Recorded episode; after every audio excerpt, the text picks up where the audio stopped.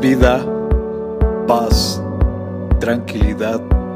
Les habla Hugo Fortes y esto es Palabra con Poder. Bienvenidos, este es el contenido de hoy.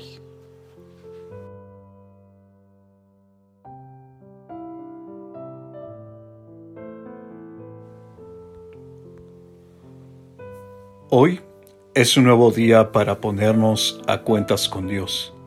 Recordemos que la venida de Cristo está cerca, muy cerca. Hay que santificarnos todos los días y prepararnos para su hermosa venida. Ustedes también deben estar preparados todo el tiempo, porque el Hijo del Hombre vendrá cuando menos lo esperen. Mateo capítulo 24, verso 44.